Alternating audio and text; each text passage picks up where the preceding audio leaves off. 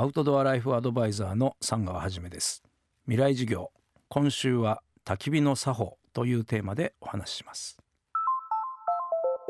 未来授業。この番組は暮らしをもっと楽しく快適に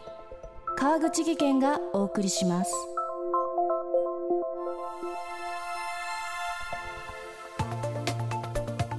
未来授業。今週の講師はアウトドアライフアドバイザーの三川はじめさん。災害時に役立つキャンプ道具の使い方やスキルを教えるほか1日1組限定の焚き火カフェなど独自のアウトドアサービスを展開しています。そんな三川さんの新著「焚き火の作法」では空前の焚き火ブームを背景に再び焚き火が禁止になるのではないかと不安を抱く一方自然の摂理や循環に沿った焚き火次世代へつなぐための焚き火を提唱しています。未来授業1時間目。テーマは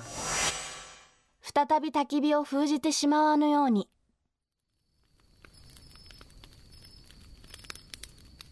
あの今非常にアウトドアが、えー、世間ではこうブームになっていてキャンプ場行くとね、えー、すごいたくさんの人、まあ、ほとんどの人と言っていいくらい皆さん焚き火を楽しんでらっしゃるんですよね。でその姿を見ていて僕はちょっとこう昔のことを思い出したんです、えー、1980年代の後半あたりですね、えー、今のね、えー、アウトドアブームよりもっと大きなアウトドアブームがあったんですね当時。車にキャンプ道具を、え、積んで RV キャンプブームみたいな。どちらかというとすごい大型のキャンプ用品がね飛ぶように売れてた時期があったんですよね。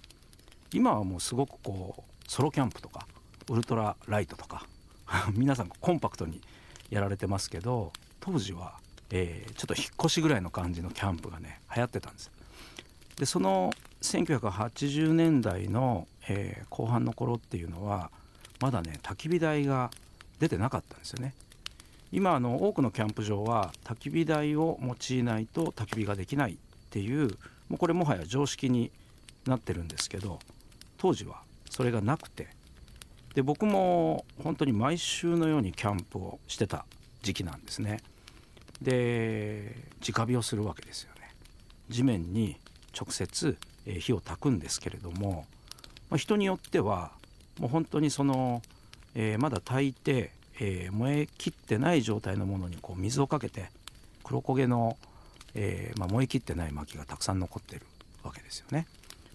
まあ、そういうのがもう至る所に、まあ、今のキャンプブームよりたくさんの人がいるわけですからそこに漏れなく焚き火の跡があると思っていただけると分かりやすいと思うんです。でそれがあまりにひどくて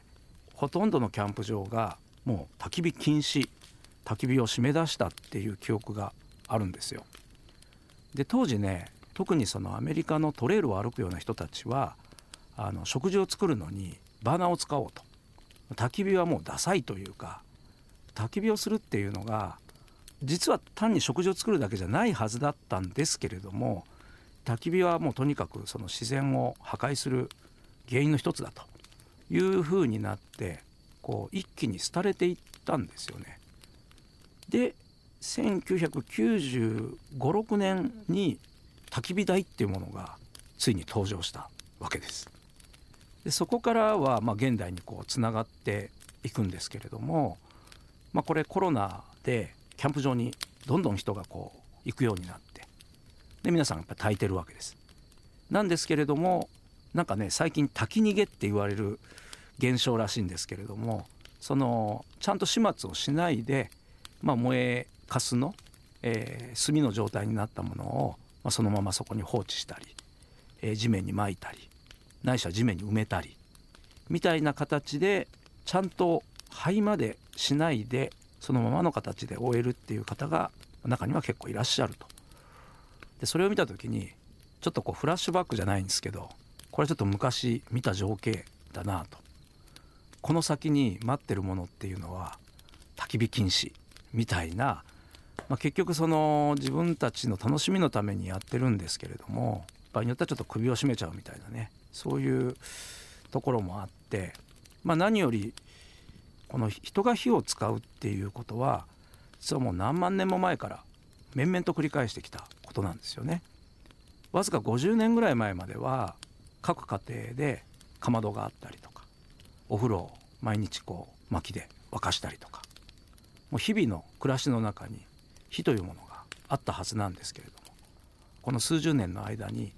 もう全て代替えてしまったわけですよね。火がなくても暮らせるような暮らしに、まあ、人間が代替えてしまったっていうわけですよね。だからこそ今焚き火がすごく大切でだからこそ皆さんがキャンプ場に行って火を焚きたいはずなのにちゃんと火の始末のこととか火って一体何なんだろうとか燃やすって一体何なんだろうっていうことを理解しないまま、えー、火に触れてしまうとこの後世の人たちがもう火に触れられなくなってしまうんじゃないのかなっていう。要は歴史の歴史の教科書に残ってしまうようなことなんじゃないの。人がついに火を使わなくなった。2021年みたいな。困りますよね。うん。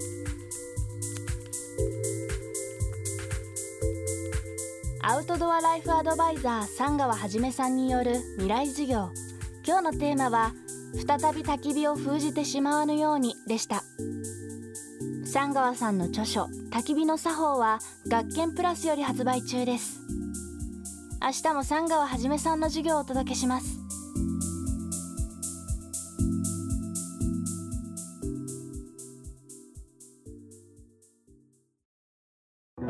川口技研。